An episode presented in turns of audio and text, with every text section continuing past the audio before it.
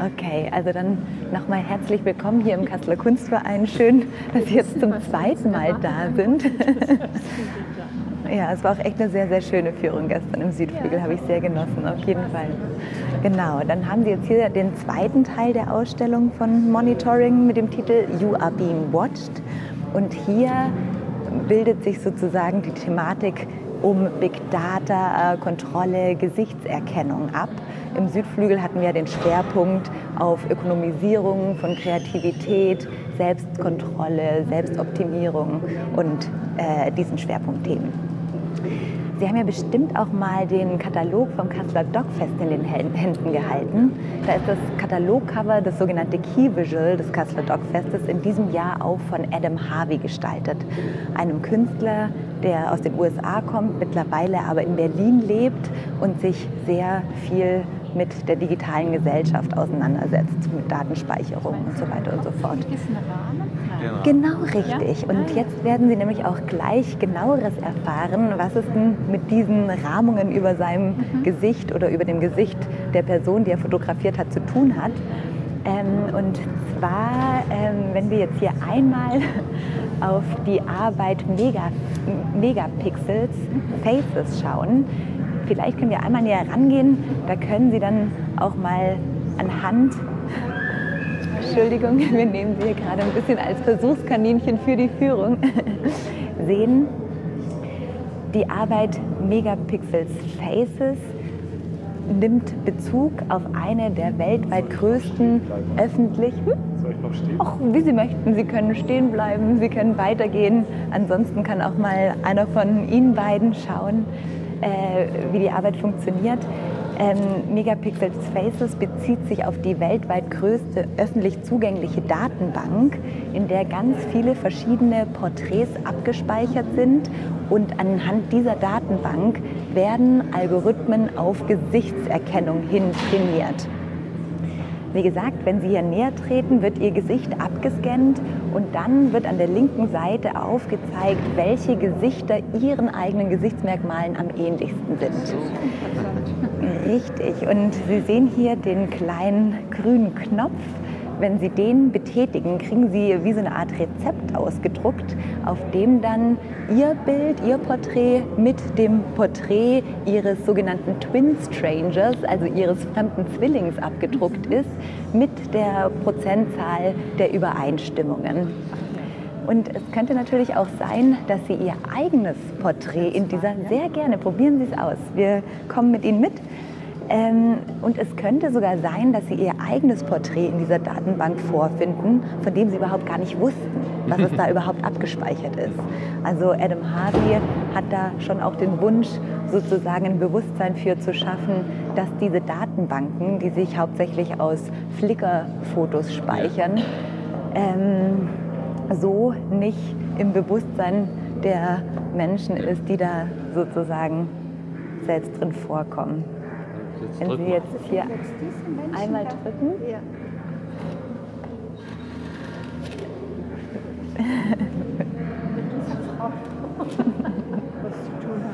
Aber es sind nur 74 Dann würde ich Ihnen gerne noch die nächste Arbeit von Adam Harvey zeigen. Und zwar handelt es sich hier um eine Serie der Think Privacy Poster, die Adam Harvey 2016 im New Museum in New York angefangen hat. Und das sind Poster, von denen sich Adam Harvey wünscht, dass sie die Besucherinnen und Besucher mitnehmen und zirkulieren lassen. Also er meinte, er freut sich, wenn diese Poster in Wohnzimmern, WGs und so weiter und so fort in Kassel hängen. Wenn Sie möchten, können Sie sich hier gerne eines der beiden oder auch beide Poster mitnehmen. Aber das am Ende. Das ist gut. Ja. Also Adam Harvey setzt sich sozusagen eben mit Gesichtserkennung auseinander und hat sich auch die Frage gestellt, können wir Gesichtserkennung überhaupt noch was entgegensetzen? Und darauf hat sich dann das Key Visual bezogen. Die Algorithmen sind sehr abhängig von der Textur des Gesichtes. Also durch Big Data werden die sozusagen auf bestimmte Sachen trainiert. Und wenn man jetzt zum Beispiel seine Hand, seine Hand ins Gesicht hält, ja ähm, dann wird der Algorithmus irritiert, kann also nicht mehr auslesen, wie weit die Augen auseinander sind, den Nasenrücken und so weiter und so fort und kann das Gesicht nicht mehr auslesen. Diesen Effekt kann man auch durch Schminke erzielen und das könnten Sie, wenn Sie jetzt wollen würden, auch äh, anhand dieser Arbeit selbst ausprobieren und als Schminkanregung könnte sozusagen das Cover des Stockfestes dienen.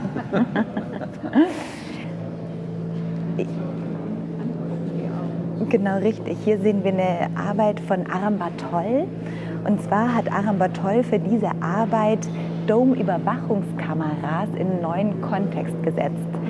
Normalerweise kennen wir solche Kameras von öffentlichen Plätzen, aus der U-Bahn, in Banken und so weiter und so fort.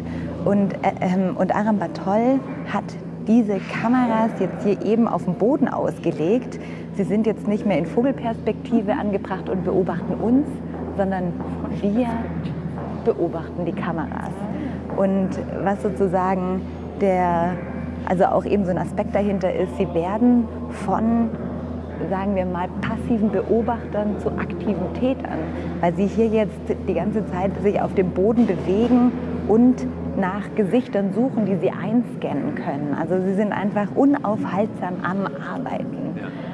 Nehmen die was auf? Ja, die, genau, die äh, scannen erstmal den Raum nach Bewegung ab und wenn sie dann was anvisiert haben, was sich bewegt, wird das Gesicht eingescannt. Ah, Richtig. Jetzt.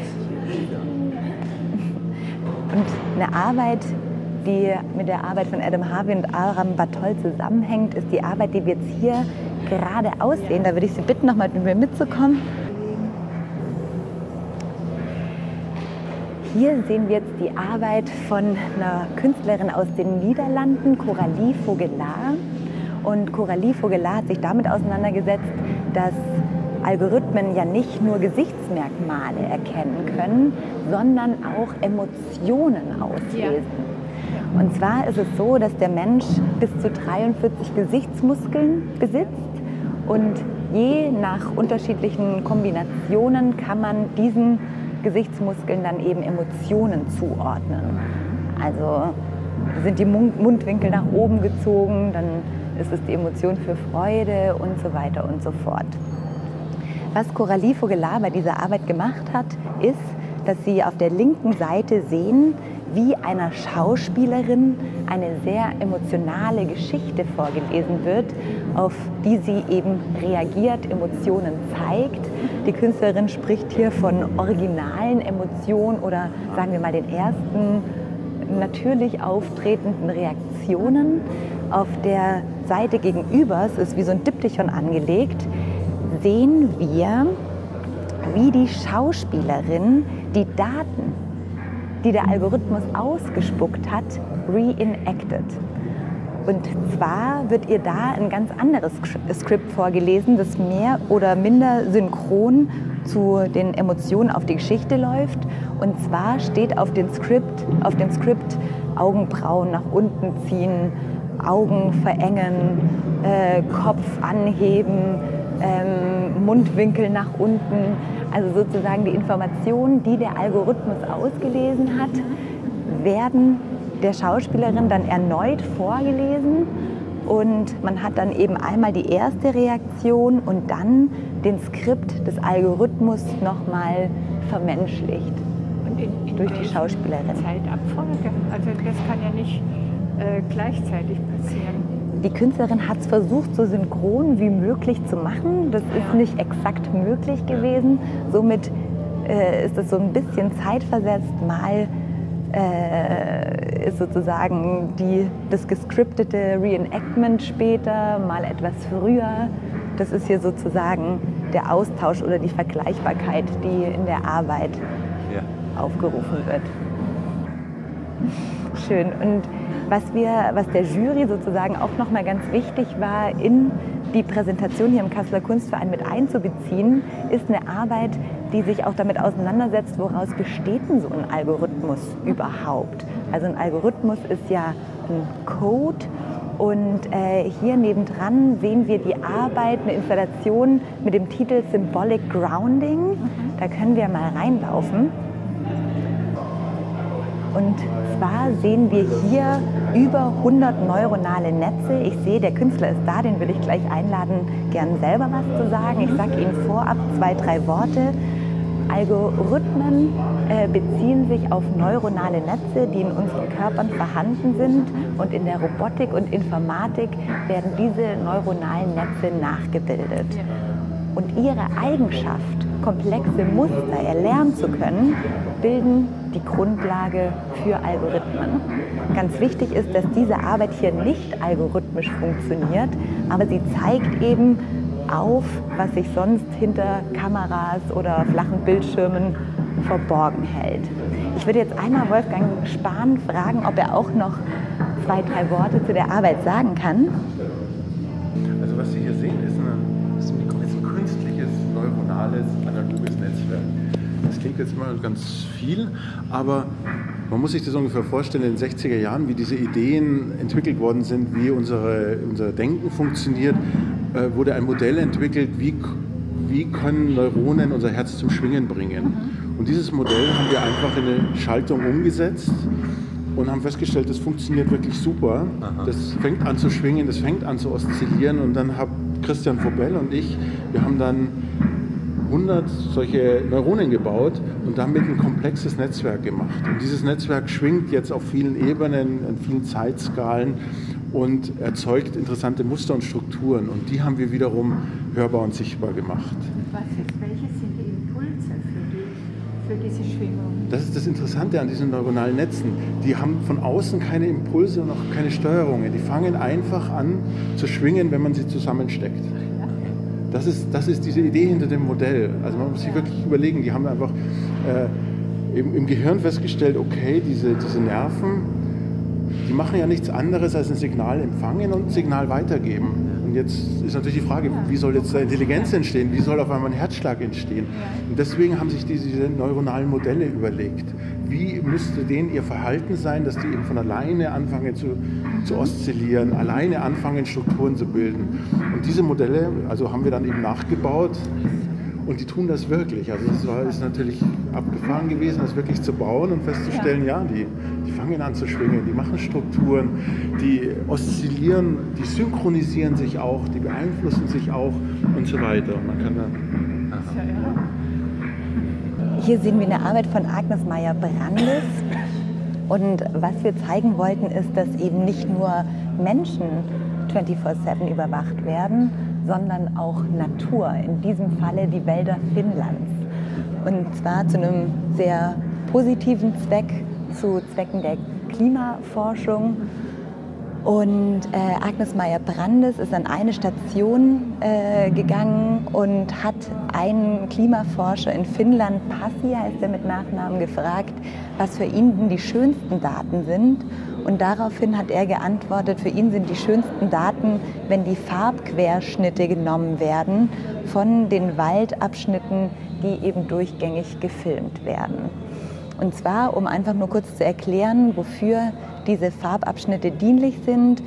Da werden Farbverläufe über die Monate hin angelegt, also Januar, Februar, März, April bis zum Dezember dann. Und da kann man dann die Jahre miteinander vergleichen und wenn man sieht, huch, jetzt ist im Dezember aber ganz schön grün, eigentlich sollte es da weiß sein, sieht man auch auf andere Ebenen nochmal, wie sich das Klima wandelt, verändert und wie das eben auch auf Photosynthese und die Sättigung des Grüns der Wälder Auswirkungen hat. Und man kann dann eben auch im Nachhinein noch nachvollziehen, wie jetzt ein warmer Winter sich auf die Wälder in den späteren Monaten hin auswirkt. Und was auch, also der Jury, es ist eine siebenköpfige Jury, die aus den Einreichungen, die wir bekommen, auswählen. Und der Jury war es wichtig, eben zu zeigen, dass Überwachung, Kontrolle, gesellschaftliche Kontrolle, aber auch Selbstkontrolle kein Phänomen der digitalen Zeit ist, sondern natürlich auf eine Menschheitsgeschichte zurückgreift und ähm, auf, sagen wir mal, ganze Traditionen von Unterdrückung. Mhm. Mhm und Kontrolle. Und damit setzt sich auf eine sehr sensible und schöne Art und Weise die Arbeit von Gernot Wieland auseinander, die den Titel Ink in Milk trägt. Ink Ink in Milk. In Milk. Also Kreide, ne, Ink ist äh, Tinte in Milch, genau. Und Gernot Wieland ähm, erzählt in dieser Projektion anhand von ganz persönlichen Tagebuchaufzeichnungen, Bildern und so weiter und so fort, äh, Erlebnisse aus seiner Schulzeit, aus dem Österreich der 70er Jahre und zeigt anhand dieser Geschichten sozusagen die äh, Kontrollmechanismen Österreichs dieser Zeit auf. Zum Beispiel.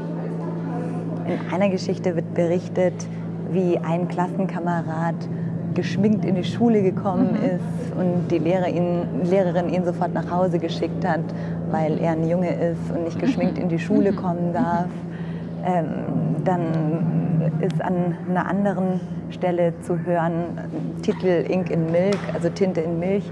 An einer anderen äh, ähm, Stelle wird dann davon berichtet, wie er gemeinsam mit einem Schulfreund äh, Tinte in Milch hat tropfen lassen, um eben diese Verlaufeffekte zu sehen, woraufhin dann der Lehrer kam und gesagt hat, okay, ihr habt jetzt hier mit Lebensmitteln gespielt, diese Milch wird jetzt aufgetrunken Ja. von euch, worauf sie beide erbrechen mussten.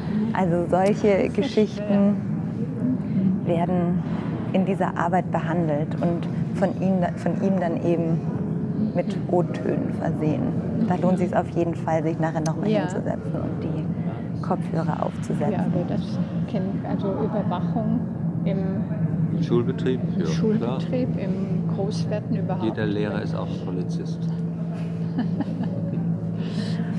Und noch weiter zurück in der Geschichte von Überwachung, Kontrolle, auch in Besitznahme und in diesem Fall auch Tötung von Menschen oder ganzen Ethnien geht die Arbeit Songs of Hain. Das ist eine Arbeit von einem spanischen Künstlerkollektiv, die aktuell in Brüssel leben. Und Songs of Hain setzt sich mit der Zeit der Kolonialisierung auseinander und zwar mit dem indigenen Volk der Selknam. Das ist ein indigenes Volk, das in Chile und äh, Argentinien ansässig war. Und die Künstler, es ist ein ganz, ganz äh, intensiver und sehr gut recherchierter Beitrag hier beim Monitoring. Über zwei Stunden geht diese zu Teilen Dokumentation, zu anderen Teilen fiktionalen Aufführungen und Performances.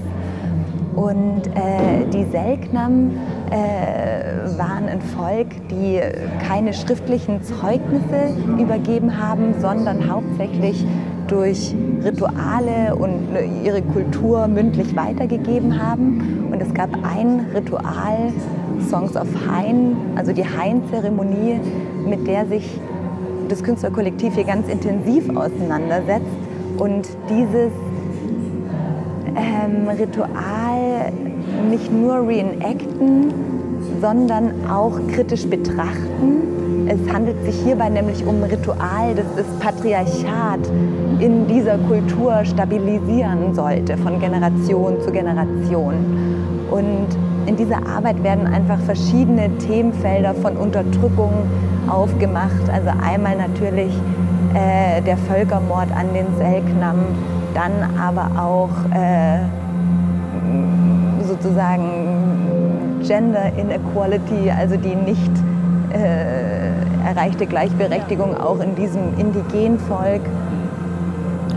Das, gibt es dieses indigene Volk noch, diese Selknam, oder sind die ausgestorben? Oder? Also das Volk hat tatsächlich einen Genozid erlitten. Ja. Es gibt aber noch einige Überlebende und an verschiedenen Stellen in der Dokumentation gibt es dann auch immer wieder Abschnitte von Interviews mit Überlebenden der Selknam, ähm, aber auch mit Chilenen, Menschen aus Argentinien und eben dann auch immer wieder Einblendungen, wie wir es gerade sehen, wo, ähm, also hier sieht man einen Künstler, Paulo, des Künstlerkollektivs selbst. Er ist als Tänzer ausgebildet und ähm, es gibt dann eben auch immer wieder solche Einspielungen mit performativen Akten. Hier sehen wir die Arbeit Real Performance von Grace Phillips und Laurie Robbins. Und das ist eine Arbeit, die wie so eine Art Scharnier zwischen dem Themenschwerpunkt hier im Kasseler Kunstverein auf Big Data, Gesichtserkennung und Kontrolle hin zum Südflügel führt, wo eben Selbstoptimierung und Ökonomisierung die Themenschwerpunkte sind. Und hier in Real Performance sehen wir zwei Schauspieler, die sich miteinander austauschen und äh, das Künstlerkollektiv hat sich mit dieser Arbeit mit dem sogenannten Emotional Capital auseinandergesetzt. Und Emotional Capital benennt man Systematiken in Unternehmensstrukturen, mit denen man sozusagen emotional stabile Situationen schafft, um gute Ergebnisse bei Verhandlungen zu erzielen und so weiter und so fort. Was in dieser Arbeit passiert ist, dass sich das Gesagte äh, oder dass das Gesagte immer wieder affirmiert wird. Also die pacen sich sozusagen. Also sie spiegeln sich und wiederholen, was der andere gesagt hat. Ask John about your emotional intelligence.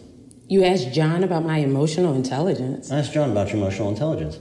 You asked John about my emotional intelligence? I asked John about your uh, intelligence. You asked John about my intelligence. I asked John about your intelligence.